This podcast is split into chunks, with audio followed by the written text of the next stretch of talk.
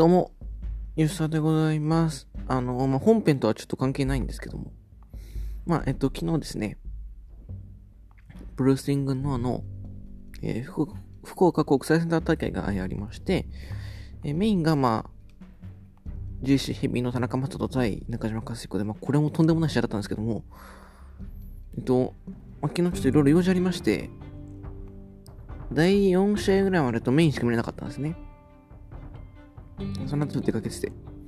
第2試合で、アレハとですね、日高育人が試合をしまして、アレハが、えー見事勝利いたしましてですね、日高は前、前、ちょじ全然挑戦者みたいな、ちょっと前の、まあ、ジュニアの挑戦者だったので、まあ、その挑戦者に勝ったってことは、とは思ってたんですね。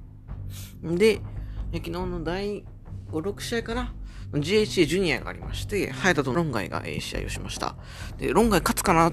ね、ロンガイがあの、前哨戦で数回負けてたんで、直接、あれこれロンガイ勝っちゃう？とか思ったんですけども、えー、さすがに、早田が防衛しまして。で、そこに次期挑戦者として現れたのが、アレハでした。はい。でアレハ、で、いつやるのかなと。で、いつかなと思ったら、えー横部に決まりまして、11.13ですね。土曜の横部に決まりました。で、えーその横部は1個カードも決まってまして、それが GH ナショナルですね。望月と、えー、剣王。まこれもとんでもなす面白さの試合なんですけども、まあ、ジュニアが決まって、で、あと、パッとこう、タイムラインこうね、試合終わってから追ってたら、タック選手権、正木民や清宮のベルトに、あのー、武藤真奈で挑戦するっていう、とんでもない、え試合が行われるというのがありましたんで、横部ね、行くしかないなと、え思っておりましたらですね、ちょっと、まあ、とある方からの要望がありまして、譲っていただくとことになりました。はい。えーは、行ってまいります。はい。ということで、えー、っと、あの、まあね、ちょうど、つにさんに、まあ、繋いでもらってという感じですね。間接的に繋いでもらいまして、えー、まあ、行くことができるようになりました。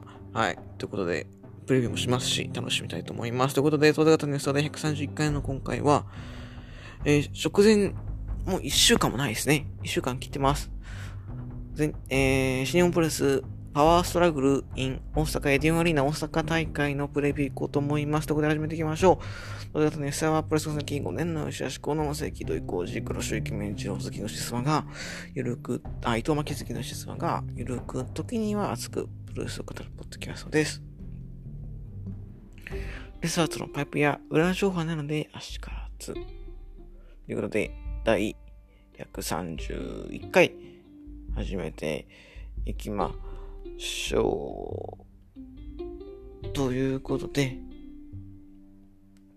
えー、前、まあ、えっとですね、G1 明けて試合数増やしますよっていう発表もありまして、で、このエディオンもだ全9試合、えー、1、2、3、4、5、6大タイトルマッチということで、まあまあまあ、えぐいっすね。はい。で、ちょうど、確かサマリーさんがなんか出張でそっち行くみたいなのがあったらしくて、あの、カードが出た。もうその日の夜、カードが昼間ぐらいに出たんですけど、その日の夜には、もうあの、売り切れてました。はい。で、そっからまた、ちょっと除籍して、で、また売り切れてますね。はい。いや、さすがっすね。こんなやっぱ、スピード、売れるスピードの速さは、さすがだなと思います。エディオンってだって、ね、レッスル1がポカしたとこなのにっていうね。えーえーという感じで見ていきましょう。第1試合、藤田康生、大岩良平バザス、同期金丸義信です。はい、えー、大岩と藤田、ここは一番デビュー、最近デビューした二人ね。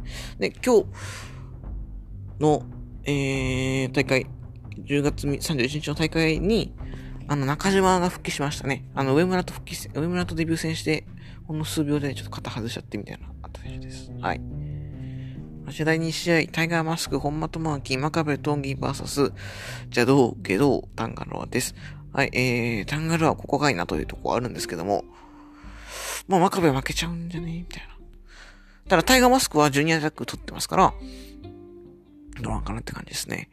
うんと、試合数増やす気持ちわかるんですけど、何のテーマもね、試合をこう、見せられたなと思いますよね。第1、第2。そして第3試合も、えー、マスターウト田口竜介、長田裕二 VS 武士高橋ロムさなだです。はい。まあ、なんもないでしょうっていうね。えー、第2、第3は、うーん、第2、第3はこうタックリーグに繋がる感じもないし、うん、なんも見当たらないですね。まあ C っていうなら第2はタイガーとゲドウさんジュニア、スーパージュニアへの道みたいなね。ワトとタグチ、ブッシュとヒロム。この辺のタグ、スーパージュニアの道みたいな感じですかね。はい。あのー、僕の、あのー、住んでる方にですね、新日来まして、住んでる方は結構かかる、30分か40分くらいかかるんですけど、うん。えっと、新日の、去年はタックリーグがあったんですね。今年はスーパージュニアということで、どっちがいいかなっていうとこなんですよね。スーパージュニアだと、まあ、全部シングだとは思うんですけども、まあ、ヘビー級の選手見れないじゃないですか。まあ、つまり、岡田、棚橋、真壁、吉橋で見れないっていう悔しさ。でも逆にタックリーグだと、こう、人数が少ないから、あ、じゃ人数が多いから、全部タックマッチになっちゃうっていう。なんかこう、で、プラスそこに岡田とかは出ないから、岡田とかその、高木とか多分出ないから、ベルト持ってるから、みたいなのがあるんで、どっちが勝ったらないものなんですよね。本当にだから、タックリーグ、本当だったら僕はタックリーグのよくて吉橋ファンなんで、なんかその、なんだろうな。面、カード次第ですね、スーパージュニアは。その武士、な武士広むならいいけど、武士翔とかね、ちょっとそれどうでもいいなーっていう。うん。で、まあこれあんま、その、偉そうにことじゃないんですけど、まあその、父親がですね、まあいろいろ知り合いまして、で、いつもですね、その、うちの地方の大会の時はですね、まあ、いわゆるプロモーターいるじゃないですか。あそこといろいろ、つてがありまして、まあ、お金払わずに見れたんです。チケットもらったんですけど、まあ、今回はちょっと、やっ、その人と会うのにもやっぱその会合とかがあったんですけども、このコロナ禍で会合がなくなっちゃって、チケットこう、ね、譲ってもらえないと。で、さすがにその、ね、チケットをもらうためだけにこう、ね、お願いするっていうのも気が引けるということで、まだもらってないんですよ、チケット。去年とかは、西側一列一番っていうすごいいい奇跡をですね、知り合いということで見させていただいたんですけども、今年はそれがなさそうでですね。だとしたら、いくら地元でやってるかって別に特輪とかで1万5千円払うあれもないし、そこに、プラススーパージュニアなら別に行く、行くすらもどうかなという感じですよね。はい。だスーパージュニアのメンツ、それから対戦カードっていうのが、まあ、この日、11.6に発表されるのかなと思ってるんですが、まあ、この日しかないんでね。まあ、それ次第ですね。はい。はい。脱線しちゃいました。第4、第4試合、第4試合来ましたよ。ネバームサブスキル6人宅試験試合、チャレンジャーチーム、えー、翔、高橋裕次郎、キングオブダークネス、イービルバーサス、吉橋、石井智弘、後藤弘金です。はい。えーと、G1 最終日に、またイービルが、イービルで、あ、キングオブダークネスイービルがイービルで、吉橋から勝ちまして、ネバロク行くぞと、ハウスオブトーチャーで、ネバロク行くぞというのが、えー、日本武道館でありました。はい。ね、どうなんのかなというとこなんですけども、ズバリ、負けんじゃねっていうね、えー、気がします。はい。な、まあ、なんてかっつったら、まあ、やっぱ、見えないっすよね。うん。ここで防衛しちゃうともう本当に誰も通れなくなっちゃうし、じゃあ次、エンパイア？オスプ？じゃないや、オスプ以外の、だから、オーカーン、ヘナーレ、コブ？コブなんか今言っちゃったから、ですね。だから、どうしようかなという。すいません。なんですけども、すいません。すいません。もう本当に、だから、そういう、てか、成功法じゃ多分、吉橋組が勝っちゃう、勝てるんで。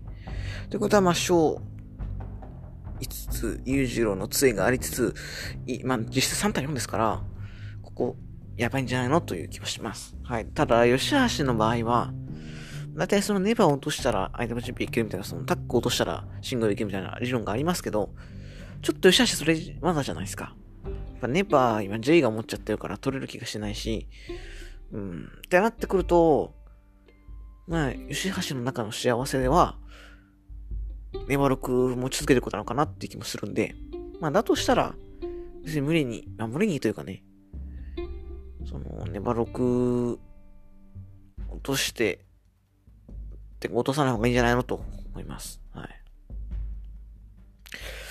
まあ、そうっすね。うーん。勝ってほしい気もありつつですね。勝ってし、勝ってほしい気もあるけど、勝って負け、まあ負けてもいい。負けてもいいけど、でもそっから、こう、シングル先生に繋がっていく気もしないんで、じゃあ、よしよしかな。はい。翔、裕次郎に負けてもらいましょう。はい。よし、裕次郎、ジオンも良かったけど、ジオンも良かったけど、まあ、それとこれと話が別ってことで、はい。ここは、吉橋組に期待したいと思います。はい。第5試合。時間無制限一本勝負 KOPW 2020は争奪戦、保持者矢野徹 VS 挑戦者グレートオーカンです。えー、矢野徹提案ルールがアマチュアレスリングマッチ、アマチュアレスリングルールで試合を行うと。で、オーカンのルールが、えーキスマイフィートマッチ。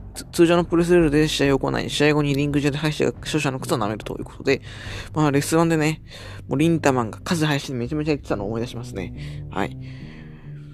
うんと、投票が明日までかなとなっておりまして、今見たところ、えー、矢野のルールが87%を占めてることで、まあ、やっぱり、毎回矢野のルールが採用されますよね。まあ、それでも意外とやっぱ、別に人気だからじゃなくて、提案するルールが面白いというか、まあ、どっちかが面白いっていうよりは、相手が出すやつが弱いっていうのがありますよね、正直ね。はい。なんで、えー、まあ、ここは、めちゃめちゃ、めちゃめちゃこう、しっかりとしたレスリングというかグランドテクニックが見るんじゃないかなと思って期待しています。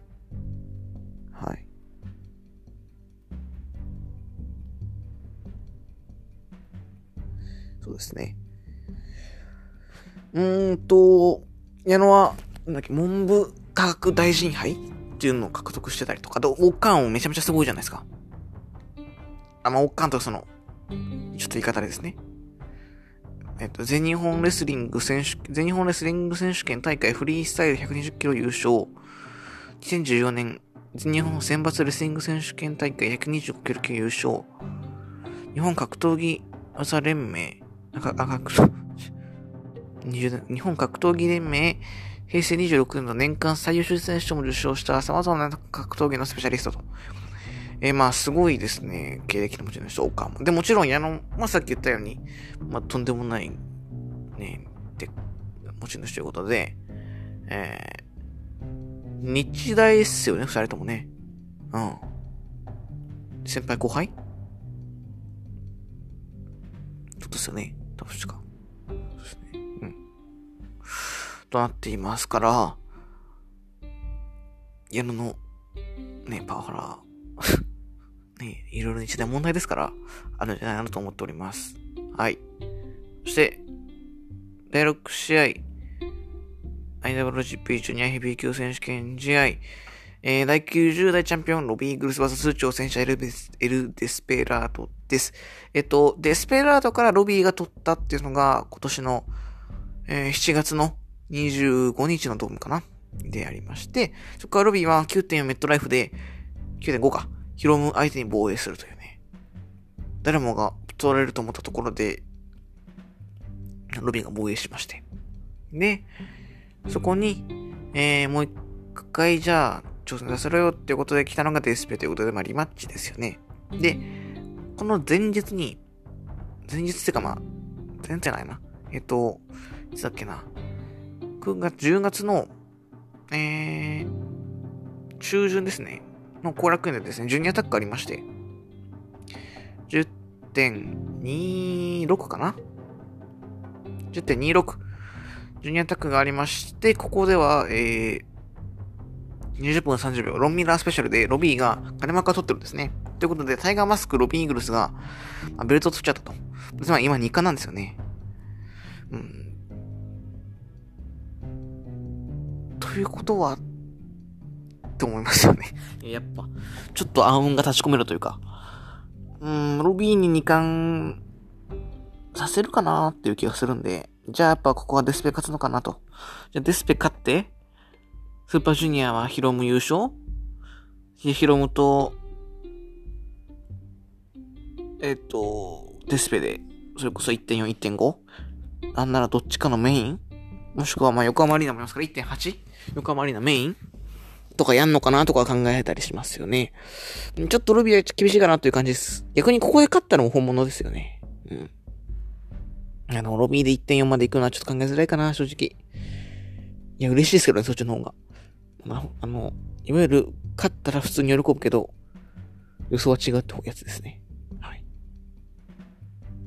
次、第7試合、IWGP US ヘビー級選手権試合第10でチャンピオン、棚橋博士 VS チャレンジャー健太です。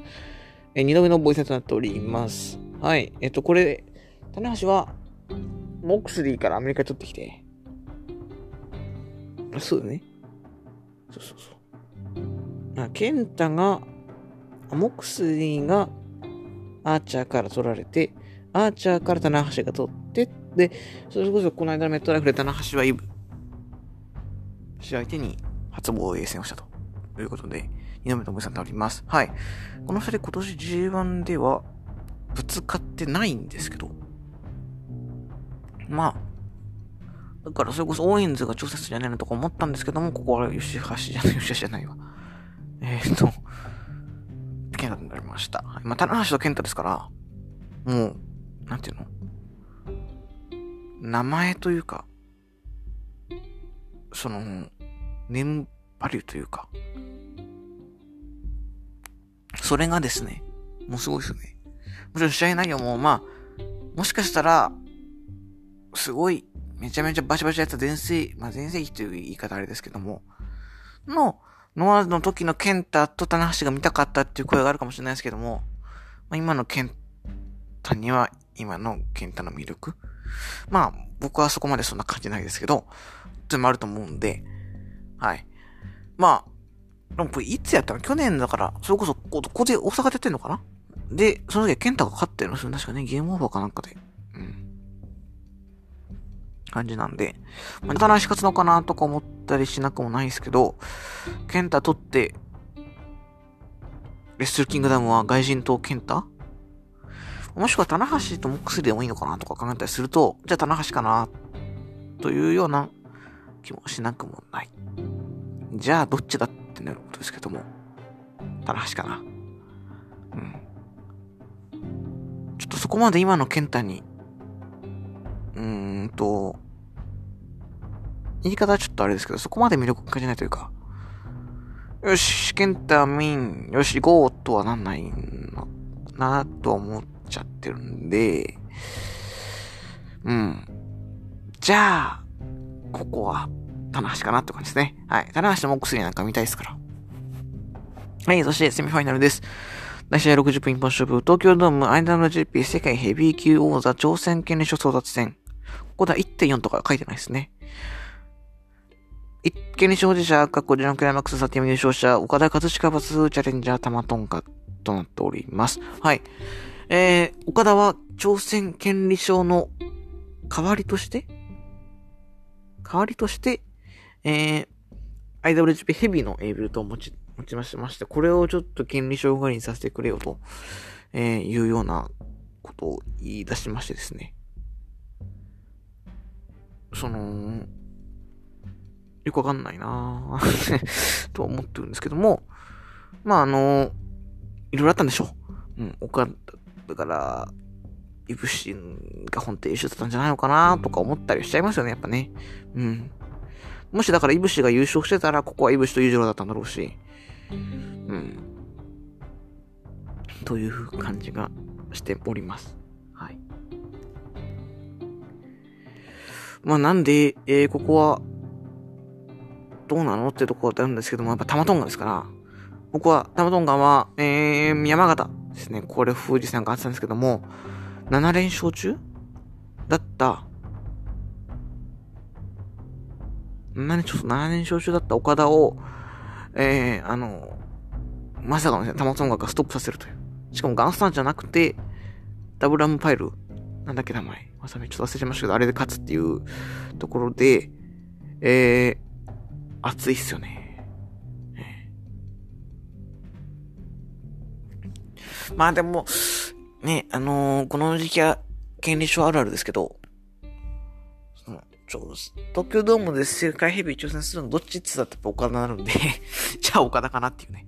えー、いや、うーんと、去年は、いぶし J で J 買ってるんですけど、まあそれは、ちょっとさすがにね、言い方ですが、それとは違うというか、それとは格が違うので、タマトンガのね。まあ、てなってくると、ここは順当に岡田勝つのかなっていう。どういう勝ち方するのかはわかんないですけども、岡田勝ちは確定かなって感じですね。うん。それこそこれ球勝ったら、もう史上最大の衝撃ですよ。あの J の勝利もすごかったし、良かったけど、ここでもしタマソンが勝ったらそれコールでしょっていうね。はい。ただそれがこう、なんていうのかな、需要があるというか、僕はこれ、それ面白いなと思いますけど、それでじゃあ、ドームのチケット買うかって言ったらそうではないので、って感じですね。はい。まあ、岡田かな タマがどんだけあわやの場面を作り出せるかっていうのが鍵だと思います。吉橋の場合はね、それができなかったんで。まあ、できなかったというか、させてもらわなかったというか。はい。っていうような感じですね。はい。そして、メインイベントです。アイダムチッピー世界ヘビー級級打ち合第3代チャンピオン高木慎吾バーサスチャレンジャーザックセイバージョンになっております。高木は3度目の防衛戦。はい。えー、G1 のベストバウトとも呼び声高いですね。高木とザックの試合が大田区で行われまして。いや、最後良かったっすよね。うん。で、C で決まる。本当に伸びきた三角決められてた鍵が。それをこう、なんとかパワーボーンみたいな感じで持ち上げようとしたときに、ザックがこう、うまく、スタンディングの、た、相手が立った状態での腕シーの状態になって、その前、高木タップってね。あれが良かったっすね。はい。で、そこまでも比べて、そこまでもう試合こうずっと動いてて、本当にいい試合だったんですよ。なんで行ってねえんだよなっていう。その日付というか、日時的にも行けたのに行ってなかったのが本当に悔やまれた、えー、試合ではあったんですが、それがまあ、ここで組まれる形と、え、なりました。まあ、いや、これ神奈川というか、地方、地方でやっちゃうんだっていうのは、ショッキがでかい。はい、ショック。ですね。はい。うんと、まあ、ここは、どうだろうな高木なのかなっていう気がしますよね、やっぱね。うん、ザック高木で、ザック、勝っちゃってもいいけど、ザックとタマとかね。まあ、ザックと岡田ならいいか。ザックと岡田ならいいか。じゃあ、ザック、勝てですかね、これはね。うん。セミはさすがに吉田氏じゃない岡田勝てですけど、セミ、メインはこれ、ザックにベットしますかねえ。ヨーロピアンクラッチで勝つって人います？それこそ1.4で岡田、ザック、1.5で、えー、オスプ、岡田、1.8で、ヘアム、岡田いぶしとか、そんな感じにする？そしたら別にそこから高木でいいからなっていう気がします。岡田高木と岡田ザックだったらどっちがカードというか、どっちが集客力あるのかなっていうのを考えたら、まあ、高木かなあただちょっと、ドームのメイン立つザッククって見たくないっすかって思ったけど、ベルト持ってたわ、今。ダメっすね。ないっすね。なんかタックは、2日間ともやりそうな気がするんで、1.4、1.5。じゃあ、吉橋、吉橋じゃないや。じゃあ、高木かなって感じですね。ただ、気分はザック勝てで。はい、ザック勝ったらめちゃめちゃ湧くと思います。はい、ザック勝ったらそれこそ、この時期に、まあ、そこの時期の IWGP が結構あるのか。ね、それはあるんですけども、受けにしないのかな。まあ、の、この感じで勝ったら熱いっすよね。それこそ、なんで俺いねえんだよっていうふうに思っちゃうと思うんで、なんか今年いわゆるイカバカ案件というのは、まあ、やっぱり G1 の優勝決定戦の日の柴田のグラップリング、あれですね。はい。あれに関しては正直いけなかったんですけど、でも無理すればいけたのになっいう後悔があるんで、まあそうですね。どうかなって感じですね。はい。うん。そんな感じだとあります。千日、まあ、こんだけカード発表して速乾ですよね。速乾させたかだと思うし、まあ、腐っても新日というか、なんだかんだ、まあ、そこに強さがありますよね。うん、ちょっとやっぱこの速度のはもう、まあ、なんていうの、これに並んでほしいし、昨日もね、いい試合だったんですけど、福岡で、うん、1000人切ってるんですよね。うん、やっぱあんだけのカードで1000人切るんだっていう。ね、厳しいですね。はい。だって昨日とかの、なんか新日の 地方工業、なんもない地方工業の方が1000人こいつみたいな、見たんですけども、ちょっと待ってくださいよ。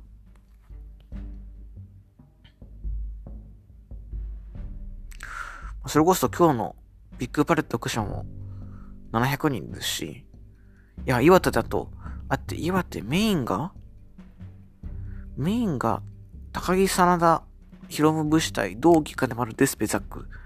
で、セミが、天小寺岡田対、じゃ、玉丹が茶道。これで、1000、岩手ですよ。岩手に、岩手で、1062人集めてますから、やっぱ強いですね。笑っちゃいますね。はい。まあ、新日の回なんで、そんな新日を下げることはしたくないんですけど、いや、強い。本当に強いです。本当にね、これ、追い越してほしいですね。うん。まあ、てな感じですかね。ただ、試合がやっぱも、新日も本気出してくると面白くなっちゃうんで、そうなってことはやっぱちょっと勝てないとこありますね、正直ね。はい。そう。で、ちょっと、ここで言っときたいんですけど、皆さんはその、柴田の復帰にどう思ってんのかなっ。